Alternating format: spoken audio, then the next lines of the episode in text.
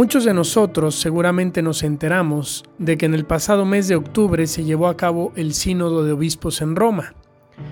Terminado el Concilio Vaticano II en 1965, el entonces Papa Pablo VI instituyó el Sínodo de Obispos, con el fin de reunir periódicamente a obispos de todo el mundo para analizar junto al Papa el rumbo de la Iglesia.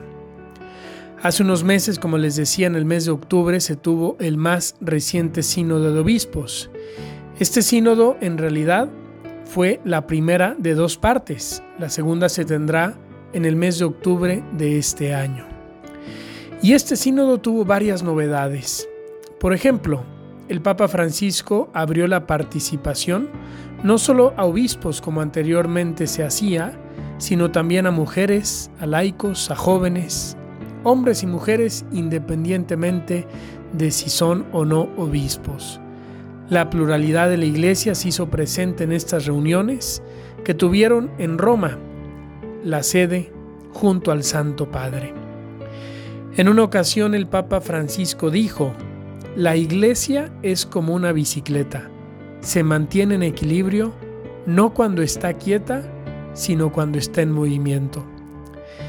Creo que este sínodo de los obispos es un botón de muestra de cómo la iglesia tiene que caminar por los caminos que el Espíritu Santo va suscitando. La iglesia se mantiene en equilibrio no cuando estamos estáticos, aferrándonos a tradiciones humanas del pasado, sino cuando nos movemos por donde el Espíritu Santo nos inspira. Esto no quiere decir que las tradiciones no sean buenas, serán buenas siempre y cuando sigan siendo inspiradas por el Espíritu Santo.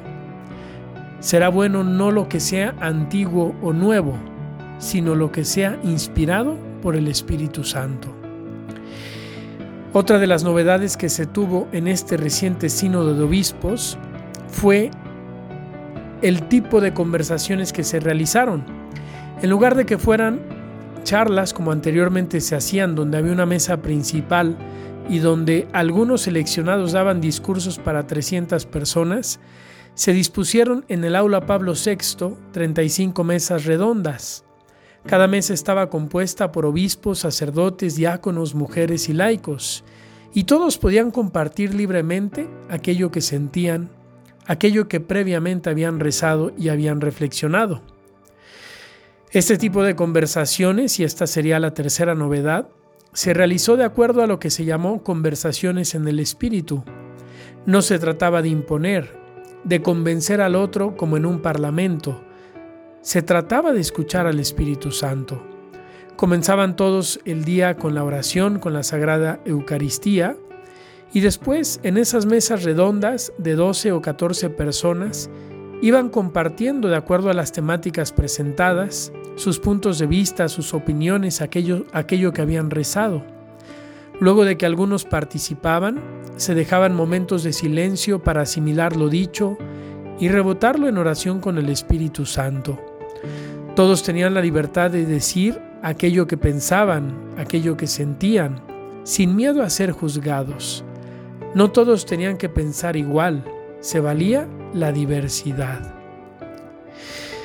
Queridos amigos, todos nosotros estamos llamados como iglesia a buscar el equilibrio, no estando quietos, sino estando en movimiento.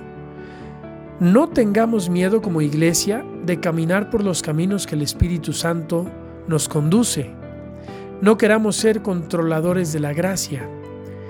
Caminemos siempre con esa confianza en Dios que siempre nos va guiando y que nos invita a mantener el equilibrio, no estando estáticos en nuestras seguridades humanas, sino en movimiento, el movimiento del amor, de la oración y de un sano y santo discernimiento. Que Dios nos bendiga a todos como iglesia en este camino y sigamos orando unos por otros en este camino cuaresmal.